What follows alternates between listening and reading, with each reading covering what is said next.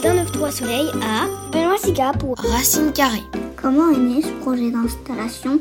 Alors en fait, euh, sur un 9-3 Soleil, il y a deux propositions un peu distinctes euh, que je propose. Il y a une exposition qui s'appelle Permis de construire et il y a un projet qui s'appelle Racine Carrée. Racine Carrée est plus une performance installation participative qui est en fait une extension d'une pièce de l'exposition. Dans l'exposition, c'est une installation de construction et de cabane, d'où le nom, euh, le titre Permis de construire. À l'intérieur de cette exposition, il y a une pièce qui s'appelle Métis qui est un kit de construction que les spectateurs peuvent manipuler. Racine carrée est une version plus grande en fait de cette pièce. Donc euh, Racine carrée, peut aussi aller en extérieur. Elle peut avoir des dimensions assez monumentales même. Selon les constructions, je peux faire des pièces qui montent à 6-7 mètres de haut ou si c'est en longueur, ça peut faire 15 euh, ou 16 mètres de long. Quoi.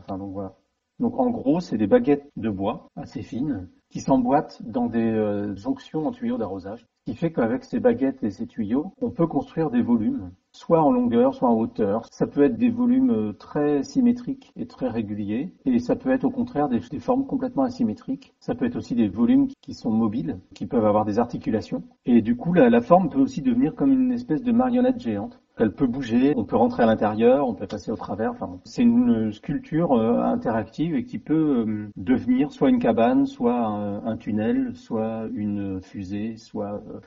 Quel moment préférez-vous alors c'est assez nouveau comme projet, donc euh, je l'ai testé dans des contextes très différents. Je l'ai testé en crèche, je l'ai testé euh, sur une place publique en extérieur. Enfin bref, il y a une séance moi qui m'a vraiment marqué, c'est une séance euh, sur un plateau de théâtre où les enfants étaient assez énervés, des enfants d'une classe un peu à part, un peu spéciale, et c'est devenu très très intéressant quand les mamans, enfin il y avait que des mamans, il n'y avait pas de papa, mais quand les mamans se sont mises à, à construire L'ambiance a complètement changé, les enfants étaient beaucoup plus calmes et, il y a eu un moment de construction euh, complètement collectif avec euh, une bonne partie des mamans actives. voilà, j'ai adoré ce moment.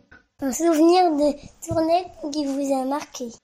Je l'ai joué en crèche l'année dernière. Alors, comme on n'avait pas le droit de jouer dans les théâtres, vu le contexte sanitaire, je suis resté une semaine entière dans la même crèche. Du coup, c'était très bien les deux premiers jours parce que les enfants découvraient la structure à la fin de la semaine, c'était vraiment pas intéressant du tout parce que les enfants connaissaient la pièce. C'était devenu quelque chose de beaucoup moins intéressant pour eux, beaucoup moins magique aussi. Et du coup, il y a quelques enfants qui devenaient même un peu euh, perturbants, qui, pouvaient euh, mettre en danger les, autres enfants, quoi.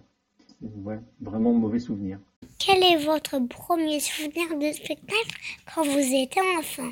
Alors moi j'ai un souvenir très très flou du premier spectacle. Je me rappelle que c'était de la marionnette et c'était sûrement un guignol. Par contre, je me souviens très bien de l'ambiance, de l'excitation des enfants, de l'ambiance que ça avait généré dans la classe. C'était un spectacle qui était joué euh, à l'école et je me rappelle de ça, d'une espèce de surexcitation des enfants devant cet événement à l'intérieur de l'école. Le festival a 15 ans. 15 ans, qu'est-ce que cela évoque pour vous? 15 ans, ça m'évoque euh, déjà l'âge que, enfin ce que j'étais moi à 15 ans. C'est pas la période que j'ai préférée dans ma vie.